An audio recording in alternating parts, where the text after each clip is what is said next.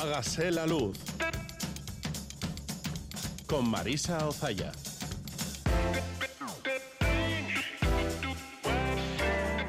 Eso, egunon guztioi, zazpia que tal un minuto dira, son las 7 y 4 minutos, casi casi 5 minutos de la mañana. Domingo 18 de diciembre, Virgen de la Esperanza, Zorionak a todas ellas y a todas las que se llamen Icharo.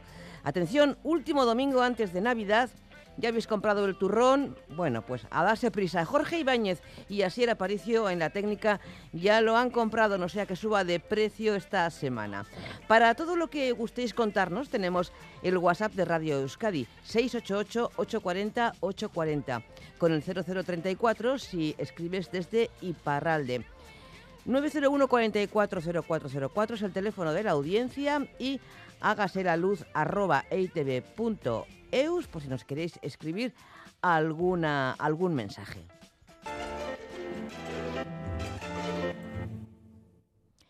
Nota de voz número 28.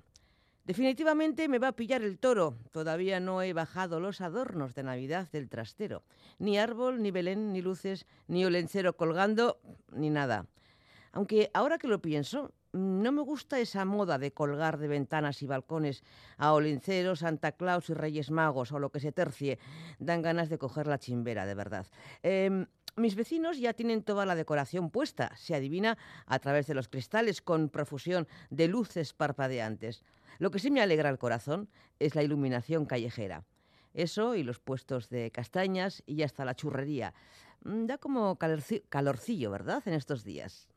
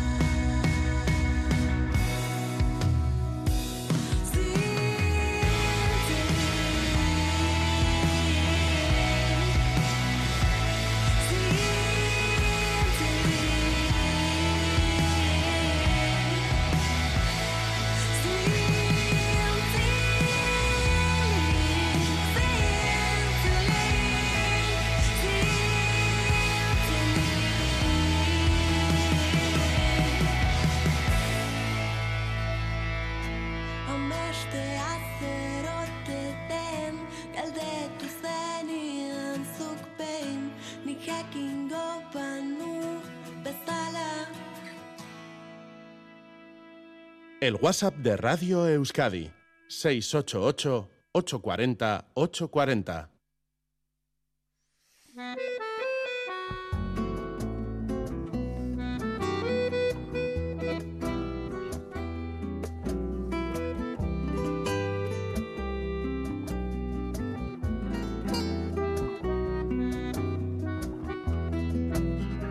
La Navidad, como toda celebración que se precie, tiene múltiples rituales, diferentes según la zona geográfica en que nos encontremos. Un ejemplo muy claro lo tenemos en los personajes que traen regalos a niñas y niños. Olenchero en Euskal Herria, el apalpador en Galicia, el tío de Nadal en Cataluña, las anjanas en Cantabria o el angulero en Asturias.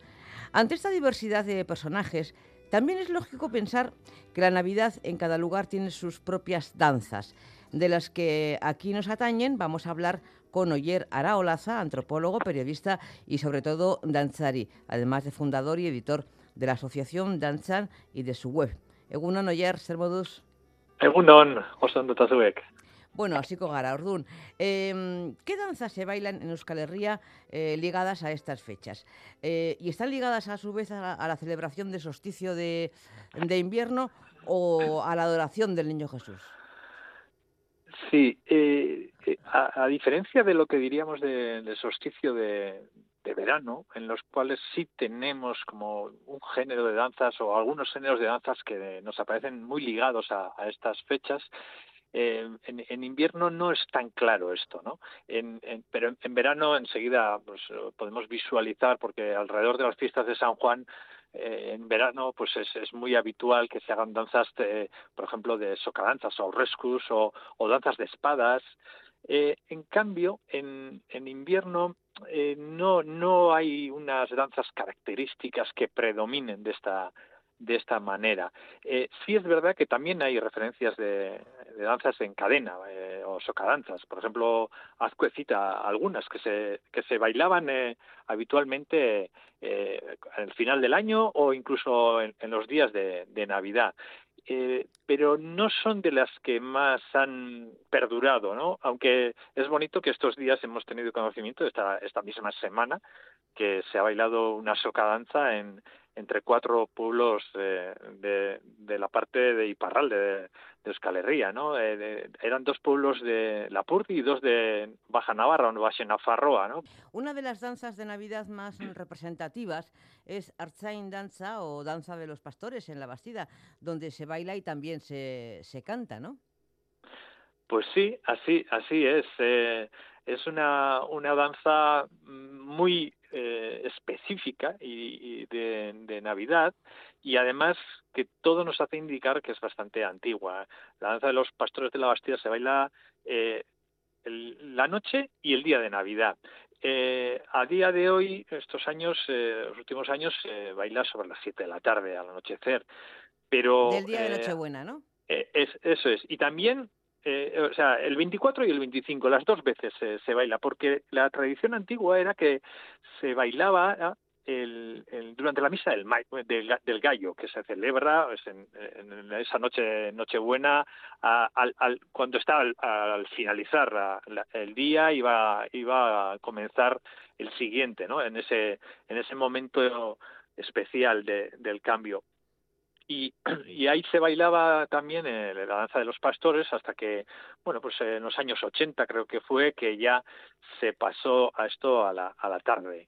Entonces, tanto el día 24 como el 25, eh, sobre las 7 de la tarde, pues son una docena de pastores dirigidos por un cachimorro eh, y, con con bueno con un repertorio de canciones y danzas eh, eh, villancicos eh, propiamente danzas eh, de, de la Nochebuena y, y una danza mm, por un lado bueno no muy compleja pero sí con, con carácter y sabor muy muy muy bonito que, que luego que estos últimos años se viene repitiendo también el último día del año el día San Silvestre ¿eh? sí, aunque de ese... Arzain Chiqui o lo, danza de los pastores Chiqui o algo así ¿no? exactamente lo hacen en este caso eh, eh, la cantera diríamos no sí. los que los que aspiran a en años sucesivos pasar a, al grupo de los adultos que, que lo hacen en los días 24 y 25, pues el día 31 es, es donde el grupo de pastores infantiles eh, hace esta representación. Sí, has mencionado seis parejas de, de danzaris, de pastores, pero también hay, bueno, el cachimorro, también has comentado, y un zagal y una zagala. Que no se los olvide. Exactamente, sí, sí, está muy atenta ahí, sí, es verdad. Es, es, una, es un cortejo que por los elementos que contiene, porque el, zagal y la zagala son elementos junto al cachimorro también y los pastores que, nos hacen eh, no sé si soñar, pero sí intentar vislumbrar cómo, cómo serían estas celebraciones en tiempos muy lejanos, muy lejanos porque la verdad es que las, eh, la documentación que hay sobre las celebraciones navideñas eh, a partir de la Edad Media o en la Edad Media, pues, pues muchas veces aparecen este tipo de elementos. ¿En qué consiste eh, exactamente la danza de los pastores de la Bastida? ¿Qué partes tiene? Porque también tengo entendido que existe una, eh, una ofrenda de alimentos. Así es, sí. Eh, es una representación que tiene diferentes partes. Comienza con, bueno, con la reunión de, de, todos los protagonistas en, en la Plaza de la Paz, que es donde está el, el Belén montado, y allí un niño vestido de ángel, un angelito, anuncia el nacimiento del niño Jesús, y a partir de ahí eh, toman protagonismo los pastores, cantando villancicos, bailando e invitando a los miembros de la corporación municipal a que los acompañen a la iglesia a, adorar al recién nacido. Eh, es el cachimorro el que dirige eh, la danza y, guía al grupo de, de pastores dentro de la iglesia y dentro de la iglesia, también pues entonan eh, villancicos, eh, cantan, cantan villancicos y, y, danzan en diversas ocasiones. Y en ese momento se da pues uno de los actos pues, más emotivos, que puede ser la adoración de los pastores ante el niño Jesús, al que van subiendo por parejas y eh, hacen la, la, ofrenda de un corderillo vivo eh, y bueno, pues eh, eh, ahí incluye, pues digamos, la consagración de, la misa también, pues eh, en diferentes momentos de la consagración también, cada ofrenda se baila. y finalizada la, la, misa es cuando regresan a la plaza frente al ayuntamiento y los, y los pastores, con la paja que, que han cogido en el, en el Belén, pues que llevan sus, sus zurrones, eh, prenden fuego, hacen una pequeña fogata y en esa pequeña fogata, en, el suelo improvisada, eh, es donde empiezan a cocinar unas sopas de ajo. Y eso es lo que el, almuerzo que le van a ofrecer al, al niño Jesús al tiempo que, que, siguen recitando villancicos y bailan alrededor de la, de la hoguera. La verdad es que es, es un, una, representación muy, muy, muy bonita y muy simbólica. Acabas de hablar de un personaje fundamental que es el cachimorro, que es el que dirige las, eh, las danzas, pero es que este personaje es típico en muchas danzas en La Rioja Alavesa, eh, que se bailan en otros momentos del año, eh, por San Juan, por ejemplo, o en otras circunstancias. ¿Cuál es su origen, el origen del cachimorro y por qué está tan localizado en esa zona? Sí, yo diría que más que localizado es una, una zona en la cual eh, se ha preservado o se ha conservado este personaje con una eh, vitalidad pues eh, muy muy llamativa, pero es un personaje de un amplio marco geográfico que, que abarca mucho más allá de lo que es la, la Rioja Alavesa, en la que por supuesto tenemos en Ollón, en La Guardia, en Villabuena, en El Ciego, en La Bastida. Oye, también en la Rioja Alta en la Rioja Alta, incluso, pues eh, diríamos que en muchas zonas de Burgos, en, la zona meridional de Navarra, también en Aragón, en muchas zonas de Castilla, y si ampliamos todavía más el, horizonte, este personaje que es, bueno, una especie de arlequín, bufón, loco, mm, jefe de la comitiva, un poco asume eh, muchos eh, muchos cargos en su en, su, en su performance. Muy curioso esto eh, del cachimorro y además su relación con los carnavales. Sí, porque la verdad es que este es un tema que cuesta visualizarlo ahora. digo ahora, pues en el siglo XXI en este que campamos, ¿no? Porque eh, nos cuesta imaginarnos en estos momentos lo que podrían ser unas navidades eh, medievales.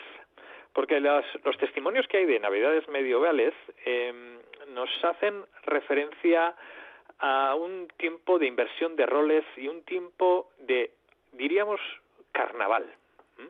Es una, una celebración, una fiesta que a día de hoy identificamos más con el carnaval en la cual pues eh, se dan una inversión de roles y de jerarquías, como por ejemplo el hecho de que se nombraba eh, a un niño eh, obispo y, mandatario para los días de, fiesta y, y, este obispo eh, eh, este obispillo que es que nos ha quedado en el folclore como el, el San Nicolás, el obispillo que se celebra en muchas localidades el, el 6 de, de diciembre y que es fundamentalmente también el Santa Claus, el, que nos proviene del mismo del mismo personaje, ¿no? Y, y esto eh, nos habla de eso, de, de, una inversión de roles, de una eh, alegría desbordada que decían de que, suponía eh, este periodo de la Navidad y entre la Navidad y la Epifanía, ¿no? Eh, incluso hasta la octava de la Epifanía se celebraba de una manera como, bueno, eh, muchas veces en latín y en los textos antiguos que, por ejemplo, un investigador del periodo navideño como Alberto de Campos ha estudiado, recoge palabras como tripudia o festa stultorum, que nos hablan de alegría desbordada y locuras festivas. Así es como se describía el, tiempo navideño. Vamos, como en carnavales, o sea, es que hay cantidad de parecidos. Eh, me estoy sorprendiendo porque además, por la indumentaria y los pasos, la danza de los pastores de la Bastida eh, recuerda a los San Ciertamente eh, tenemos que tener conciencia de que la celebración de este periodo eh, es anterior a, su uso por parte de la Iglesia católica. Eh, la, Iglesia cristiana, el nacimiento de Jesús en sus primeros tiempos, lo va a situar más hacia marzo que en diciembre, pero había una gran tradición de, celebrar el fin de año, en, eh, el solsticio de invierno, en diciembre, y entonces eh, eh, será ya a partir del siglo IV después de Cristo cuando eh, se va a cambiar la celebración del nacimiento de Jesús, de Jesucristo, hacia las fechas de, que actualmente conocemos como son el 25 de, de diciembre.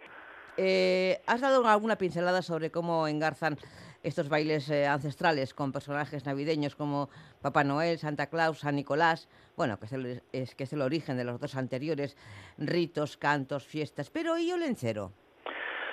Pues es, es, es muy bonito también porque eh, a veces tendemos a separar, ¿no? Y, y, Olencero también, pues, engarza completamente en todo esto. Tenemos que pensar que, por ejemplo, el uso del tronco, el del tronco eh, de Navidad que, que, se cortaba ritualmente, eh, se elegía en, el, un bosque cercano un, un árbol eh, que se cortaba eh, a través de pues, un rito familiar o, de amigos y se traía al caserío o a la casa y este tronco, que podía ser un tronco de tres o cuatro metros, se introducía en el fuego de la cocina y se iba quemando durante varios días, dos, tres o cuatro días, que son los tres o cuatro días de pues anteriores a, la Navidad y posteriores, es el tronco que va a hacer la transición eh, de, este solsticio, de este momento tan tan especial y lo hace a través de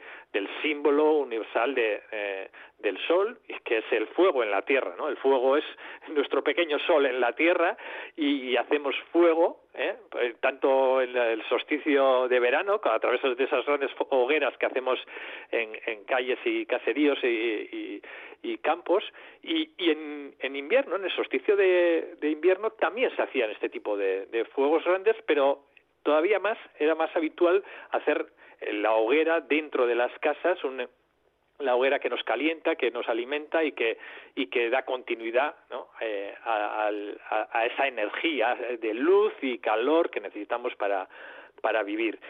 Este tronco, este tronco es olencero. Ah, Olencero es el nombre que va a recibir este tronco en muchos sitios. En otros sitios, en el País Vasco, va a eh, tomar el nombre de Suquilla o Subillaro o Suquillaro o Suclaro. ¿eh? Pero en otros sitios se va a hacer Olencero, Olencero Mocor, Olencero Embor. Está este tronco al que se denomina Olencero y que con el tiempo va a empezar a tomar eh, forma eh, porque muchas veces también se ponía una calabaza en, el, en uno de los extremos, el extremo que quedaba fuera de, de la hoguera, de forma que cuando el, el tronco se iba eh, quemando, se iba consumiendo, iba, se iba empujando el tronco más hacia adentro y la calabaza a la que se hacían agujeros como, como de un Halloween se tratara, con ojos y, y, boca, pues ah, llegaba un momento que, que la, eh, las llamas ¿no? Eh, las llamas encendían la, la calabaza y, tomaba vida. Entonces, eh, sí, pues ahí tenemos eh, perfectamente encuadrado eh, a nuestro olencero y, y, además que, que ha conjugado también dos, dos caracteres un personaje por un lado bastante tenebroso que se usaba para para ahuyentar o em, asustar. Em, asustar, asustar. Es que recasco Marisa. Eh, asustar a, los niños porque les decían ten cuidado que viene el olencero y que, corre eh, Juan Ascarroera Tasartu eh, antes de que, que llegue olencero que si no viene y te corta el cuello con un, una hoz muy edificante todo. Sí sí pero, pero es un poco la misma idea que se ha utilizado en muchas otras casas con el coco, ¿eh? eh que viene el coco, que viene el coco. Y el Olencero también era un, personaje muy, muy tenebroso que tiene muchos primos en todo el folclore europeo. ¿eh? Tenemos eh, constancia de primos de Olencero por toda Europa, muy parecidos, muchos de ellos carboneros también, muchos de ellos con la, la cara tiznada de negro, que vienen del bosque, que traen madera o que traen un tronco, o ellos son un tronco, ¿no? Oye, Araolaza, qué curiosa es la Navidad. ¿eh? Solo falta la nieve para tener la postal completa. Así que es que ricasco, Soriona, que taurte berrión. Berdín.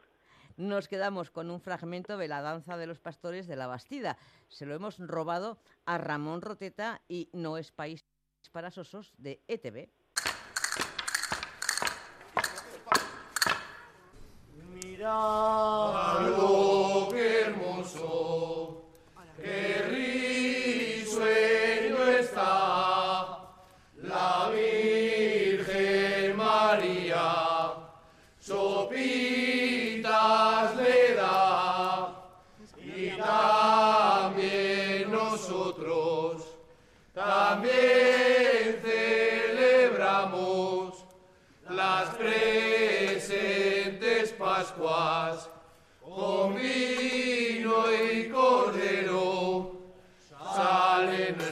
clamores de nuestras bocas, y tu niño Jesús toma las sopas.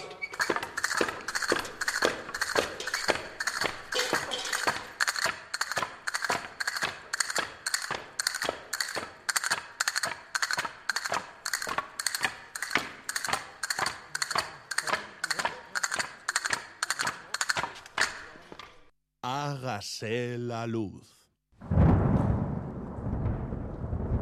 Mañana sol. Mañana sol y buen tiempo. La predicción en Hágase la luz. 7 y 29 minutos y medio de la mañana. Según avanza Euskalmet, hoy domingo nos espera un día de viento sur a medida que avance la jornada, irá arreciando, soplará con rachas fuertes y puede ser molesto en muchos momentos eh, del día. El viento sur favorecerá que las temperaturas vuelvan a subir en la vertiente cantábrica, donde las máximas pueden alcanzar los 16-18 grados. En el resto rondarán los 10 o 12. A primeras horas aparecerán nieblas y en el Valle del Ebro podría no levantar, pero en general se mantendrá el ambiente soleado. Las temperaturas en nuestras capitales, en Bayona 9 grados, 12 tiene Bilbao, Don Iván Garasi 10, Donostia 12, igual que Bilbao, Gasteiz 4 grados, Iruña 2 y Maule Lextarre 7. Y en otras ciudades tenemos los siguientes registros. Valencia 3 eh, grados, Madrid 7, Cádiz 12, París eh, tiene 5 bajo cero, Dublín registra 6 a esta hora, Nápoles 9 grados de temperatura y la más fría de las que hemos recogido hoy corresponde a la ciudad austríaca de Innsbruck con 8 bajo cero. Estaciones de esquí. Eh, Aret San Martín Guarría, abierta con 19 kilómetros de pistas y entre 15 y 55 centímetros de nieve dura. Un riesgo de aludes de 2 sobre 5 y 5 remontes en funcionamiento. La Rabelagua, entre 10 y 20 centímetros de nieve dura húmeda, 3 kilómetros y medio de pistas. esperan nubes y claros y temperaturas un grado de mínima y 8 de máximo de máxima. Irati Bodi está cerrada eh, y en Guret eh, hay entre 10 y 80 centímetros de nieve húmeda con un notable peligro de aludes, 3 sobre 5 y 5 pistas esquiables. Completamos la previsión con el pronóstico del estado de la mar, así que conectamos con Salvamento Marítimo en Guecho. Allí nos atiende el controlador de guardia, Egunon. ¿Qué esperamos? Hola, ¿qué esperamos para hoy? Ahora te cuento. Mira, en la franja costera de Vizcaya y Guipúzcoa, eh, para todo el día de hoy se esperan vientos del sur de fuerza 4 a 5. Eh, puede aumentar a fuerza 5 a 6 por la tarde y ocasionalmente incluso fuerza 7 al oeste de Cabo Machichaco. Toda la previsión de viento. El estado de la mar, rizada o marejadilla, aumentando a marejada y en mar de fondo del norte en torno a un metro de altura que puede ir disminuyendo a lo largo de la jornada cuanto a las mareas, eh, hay dos pelamares hoy, a las 11 aproximadamente y a las 11 de la mañana y a las eh, once 11 y media de la noche, de altura 3,43 metros. Y entre las dos peleas habrá una baja alrededor de las 5 y 20 de la tarde, de altura 1,48 metros. Pues muchas gracias, es que ricasco y buena guardia. Venga, pasarlo bien. agur. agur.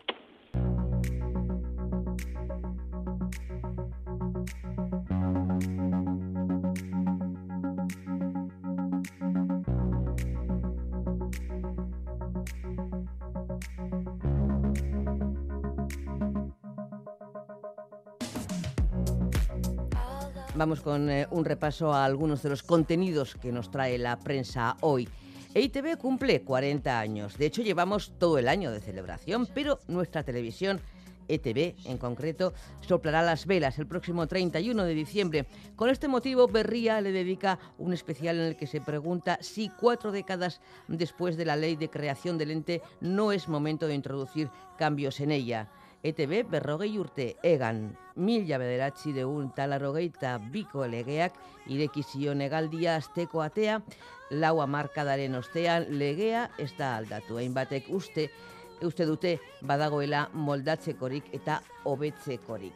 Los aficionados ya cuentan las horas para la final del campeonato de Bercholaris, hoy a partir de las 11 de la mañana en el Navarra Arena. Ocho candidatos y candidatas a la chapela y un solo ganador o ganadora. La cita para el diario vasco es excepcional en el grupo Noticias Sorchi Buru eta Chapel Bacarra. Leemos además en los diarios de este grupo, por ejemplo en Deia, una entrevista con la consejera de Salud que estos días está en el ojo del huracán. Gotzone y se pregunta, con 31.000 trabajadores y 19 organizaciones, ¿hablamos de dos conflictos? Otro consejero abre portada en el correo, el de Economía y Hacienda, en vísperas de la aprobación de los eh, presupuestos vascos, valora como oportunista la rebelión de algunas autonomías contra el cupo vasco y considera que la moderación salarial ha contribuido a contener la inflación. A veces entrevista al Papa Francisco, quien revela que ha firmado ya su renuncia en caso de impedimento médico. Con respecto a los abusos en el seno de la Iglesia, asegura que no hay negociación posible, son, dice, personas destruidas, se refiere a las víctimas. El suplemento Yodona del Mundo entrevista al joven filósofo Jorge Freire, de quien destaca esta afirmación. A las mujeres se les pide que sean castas y al mismo tiempo actrices porno en la cama.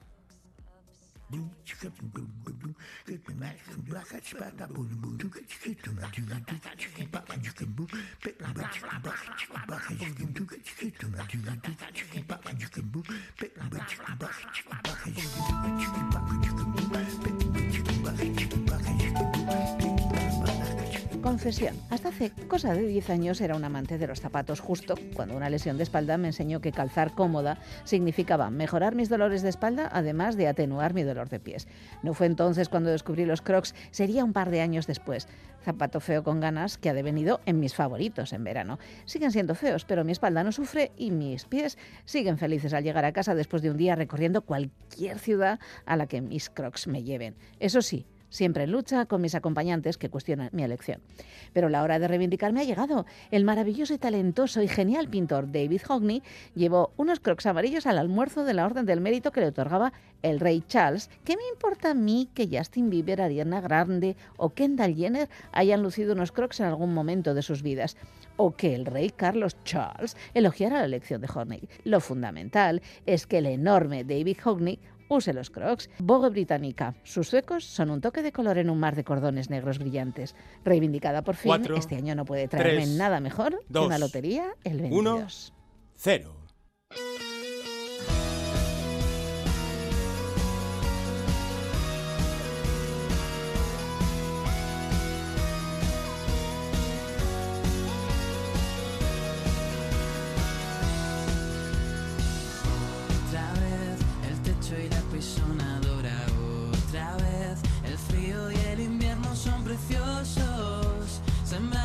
understand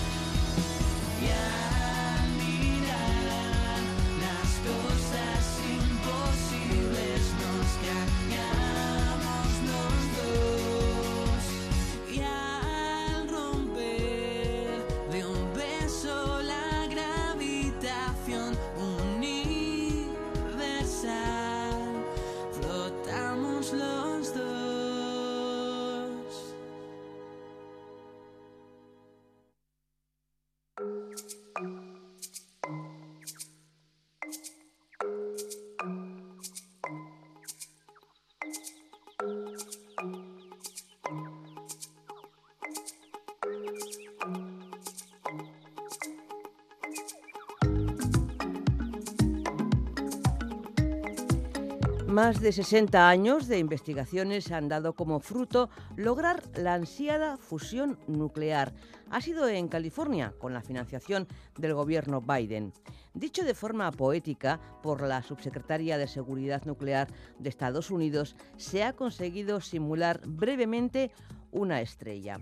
Vamos a analizar la importancia de este hito y también, hablando de energía, a saber un poco más de lo que se ha dado en llamar excepción ibérica. Estos dos asuntos reclaman nuestra atención en esta mañana en la que contamos con Peru Muniain, que es profesor de matemática aplicada en la Universidad del País Vasco y experto en energía.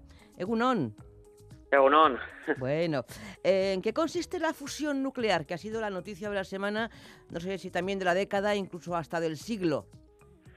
Bueno, sin ser un experto en física nuclear ni nada por el estilo, así a grandes rasgos, la diferencia entre la fisión y fusión nuclear es que la fisión eh, consiste en dividir una partícula grande en unas más pequeñas y la fusión es lo contrario, de unas partículas más pequeñas conseguir unas unas más grandes. Por lo tanto, eh, los centrales que funcionan hasta hoy en día, las centrales nucleares, eh, generan energía mediante fisión. Y ahora se está investigando eh, poder crearla mediante fusión. Por establecer una, una comparativa y según lo que he podido leer por ahí, porque evidentemente no soy ninguna experta, ni siquiera aficionada en, en estos asuntos, em, la radiación solar que nos llega a la Tierra en forma de luz y calor proviene de ese proceso de fusión nuclear, o sea que sería como imitar al Sol, ¿no? Eso es, sería como un pequeño sol, digamos.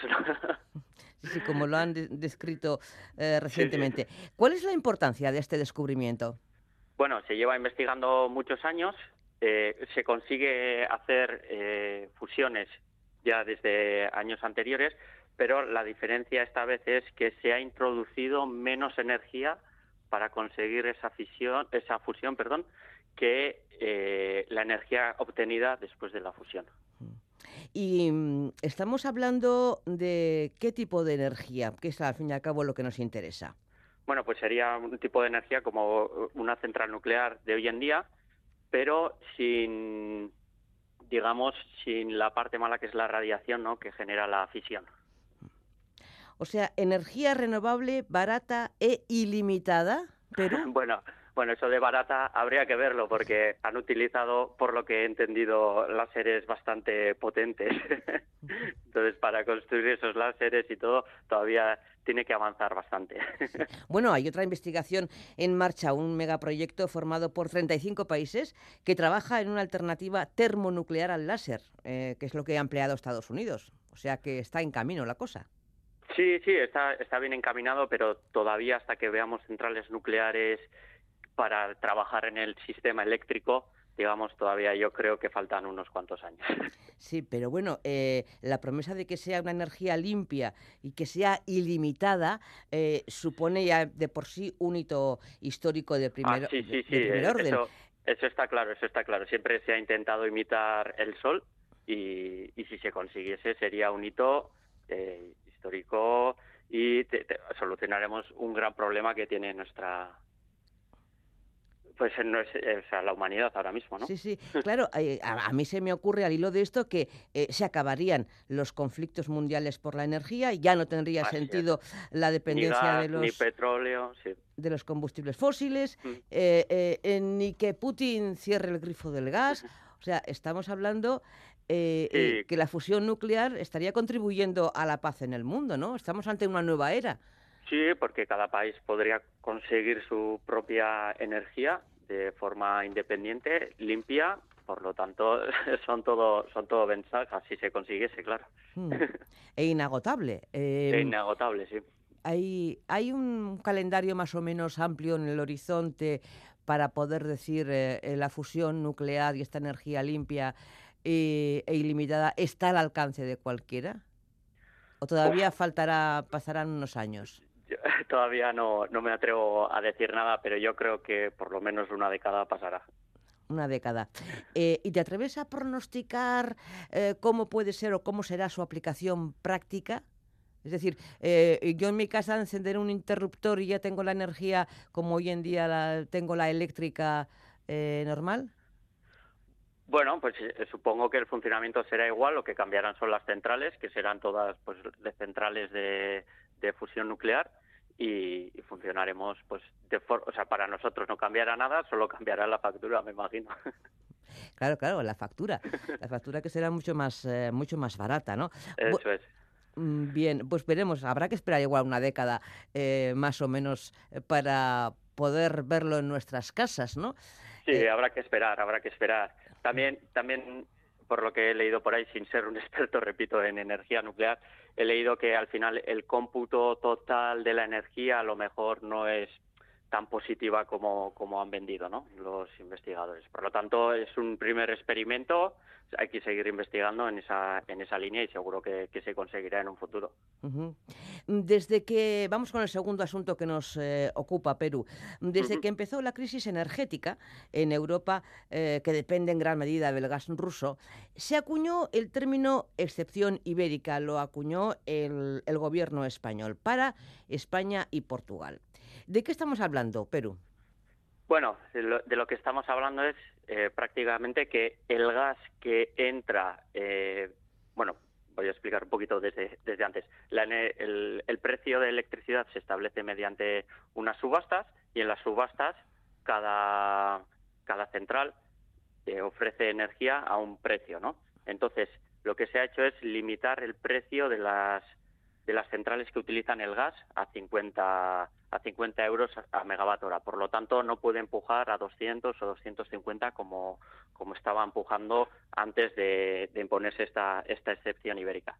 Por lo tanto, lo que, lo que se ha conseguido es que esa energía no marque el precio tan alto y las demás energías no reciben el dinero del gas, porque así es como funciona el, el mercado eléctrico. Es decir, siempre todas las, las centrales que generan energía reciben el precio más alto que ha entrado al mercado. Por lo tanto, si ese precio es de 250 en el gas, como ha sido hace, unos meses, hace no tanto, nato- tanto tiempo, todas las centrales reciben eh, esos 250 euros, aunque sea eólica, con un coste mucho menor. Por lo tanto, lo que se ha intentado es eh, quitar esos beneficios tan grandes que estaban eh, teniendo las otras centrales, porque luego el precio del gas hay que pagar el precio el precio del mercado en, eh, en la factura eh, posterior.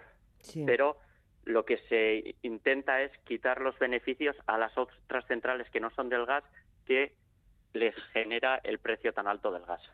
Sí. Em, ¿Tiene algo que ver también el hecho de que la península ibérica no depende tanto del gas ruso como, como otros países europeos, Alemania, por ejemplo, eh, porque se abastece de gas argelino principalmente? Bueno, yo creo que depende más que España está energéticamente hablando como, bueno, España y Portugal, perdón, la, la península ibérica, digamos, está muy aislada del resto del, del sistema energético europeo. Es decir, Francia, Alemania, Bélgica, Holanda están mucho más unidos mediante interconexiones entre países que con España. Por lo tanto, cambios en España casi no afectan al resto de los mercados. En cambio, si cambiásemos la forma de generar el precio en Alemania, por ejemplo, que está como ahí en el medio de, de, de todo, de todo el sistema energético europeo, entonces eso afectaría a todas las eh, economías de alrededor, porque ahí empezaría a trasladarse electricidad de donde se genera más barato a donde se genera más caro y eso por, por eso es más complicado hacerlo en, en los demás países. Mm. Un, un, apunte, Perú, para tu mm, comentario también. Se acaba de celebrar la última cumbre europea del año, en la que uh -huh. destaca el mandato de los 27 para que los ministros de Energía alcancen un acuerdo sobre el tope al precio del gas. ¿Qué importancia uh -huh. tiene esto? Bueno, esto ya creo que es eh, más una decisión política, digamos, más que del mercado mismo. Por, por lo tanto, lo que, lo que se pretende es que el gas que proviene de Rusia no se pague al precio del mercado, sino que a un tope establecido. Vale. Bueno, pues con todos eh, estos eh, apuntes, con todos estos datos tan interesantes eh, que nos has dado y, y, en la esperanza de que la prometida fusión nuclear llegue antes más pronto que tarde, ¿no? Sí, ojalá, ojalá. Ojalá, ojalá, Peru Muniain, eh, te despedimos, es que ricasco. Gabon soriontzuak eta ondo izan. És que ricasco, Gabon Soriontxuak. Jo sóc feliç sense fer fenya, sóc un gandol, s'avegaria menja. Jo sóc feliç sense fer fenya, sóc un gandol, s'avegaria menja. Feliç sense fer fenya, sóc un gandol, s'avegaria menja. Jo sóc feliç sense fer fenya, sóc un gandol,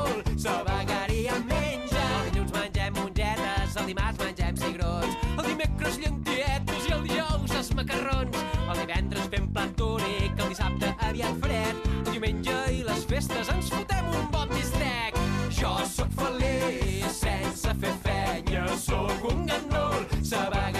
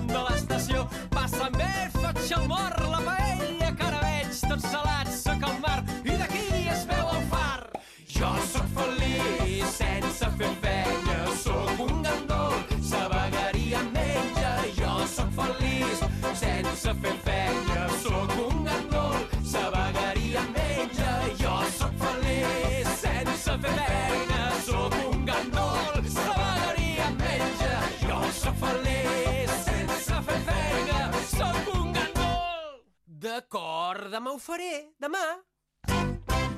Hágase la luz.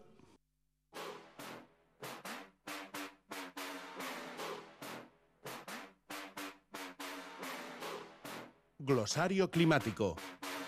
Con la doctora en geología Elisa Sainz de Murieta. Con la E de emisiones. Las emisiones de CO2 y otros gases de efecto invernadero generadas por las actividades humanas son el factor principal detrás del cambio climático y representan uno de los retos más apremiantes para nuestra sociedad. El vínculo entre la temperatura global y la concentración de gases de efecto invernadero en la atmósfera, especialmente el CO2, es bien conocido y también sabemos que la temperatura del planeta es hoy casi 1,2 grados mayor que a finales del siglo XIX, lo que denominamos la época preindustrial. En los últimos 200 años, las emisiones producidas por el ser humano han aumentado de forma exponencial por un crecimiento económico basado en un uso cada vez mayor de combustibles fósiles. Si miramos al panorama internacional, China es el país que más emisiones de gases de efecto invernadero genera actualmente, más de un cuarto de todas las emisiones. Le siguen Estados Unidos y la Unión Europea. Sin embargo, si miramos a las emisiones per cápita, observamos que una persona estadounidense genera más de 14 toneladas de CO2 al año, casi el doble de emisiones que una persona en China. Otro aspecto importante a tener en cuenta son las emisiones históricas o acumuladas, es decir, teniendo en cuenta las emisiones que se han producido desde mediados del siglo XIX. En este caso, los países de la Unión Europea, Estados Unidos y Canadá son responsables del 40% de las emisiones totales. La responsabilidad histórica de los países industrializados es algo que, por tanto, no podemos ni debemos obviar. ¿Y cuál ha sido la evolución de las emisiones en nuestro país? Los inventarios se realizan anualmente y suelen contabilizar datos desde 1990, que se considera el año base junto con el año 2005 más recientemente. Tanto el volumen de emisiones como su evolución y distribución sectorial varían en función del territorio. En la comunidad autónoma vasca, las emisiones tuvieron una evolución creciente hasta 2007, momento a partir del cual empezaron a reducirse. En 2018, las emisiones fueron de 18,5 millones de toneladas, un 11% menor en comparación con el año base 1990. Los sectores más importantes en términos de su contribución son la energía y el transporte, que representan dos tercios de las emisiones directas. El sector industrial les sigue en importancia, con un 18%. En Navarra las emisiones son menores, suman 5,6 millones de toneladas.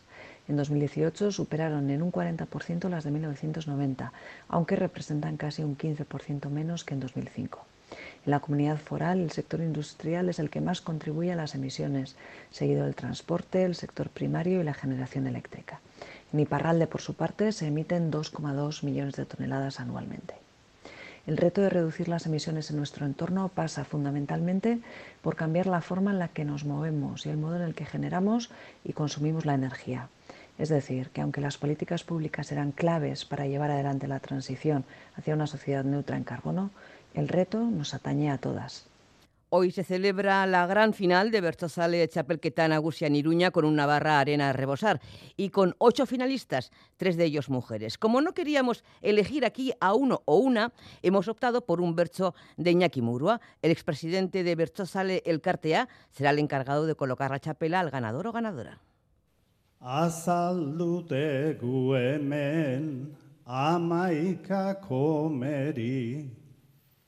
Ta adinez aurrera tokatzen zait neri Aitortzea batzutan gabiltzala eri. Baina adinai ere eman beharra aurpegi Ni deskansura noa zuek lanean segi Ni deskansura noa zuek lanean segi. Nos vamos, que ya se ha hecho la luz. Les dejamos en buenas manos con Irache Martínez y todo el equipo de Crónica de Euskadi fin de semana. Onda y San. Y se hizo la luz.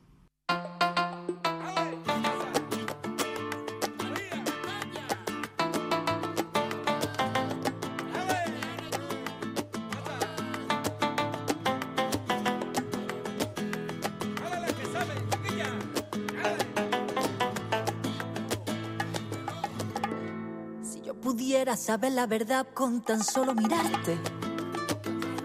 Si yo pudiera saber la verdad por tan solo un instante. Me bastaría tu complicidad, un guiño de tus ojos. No dudaría y tal vez tus palabras calasen en mí. Si yo pudiera saber la verdad por tan solo un segundo. Te arrendaría y haría el esfuerzo de verte sin más. Si yo pudiera saber la verdad, si yo pudiera saber la verdad, me arriesgaría sentir el tormento de verte mirar. Porque ya no sé,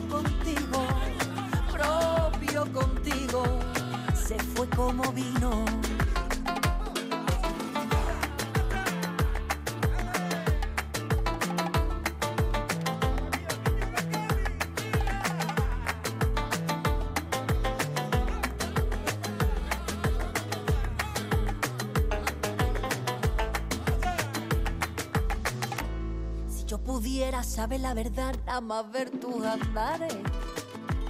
Si yo pudiera saber la verdad y no dejar que me cales.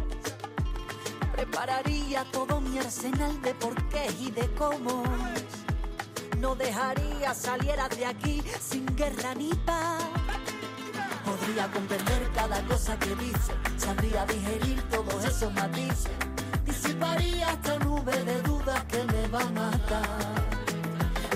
Adelantarme al final de tu chiste, poner tu puente en obra,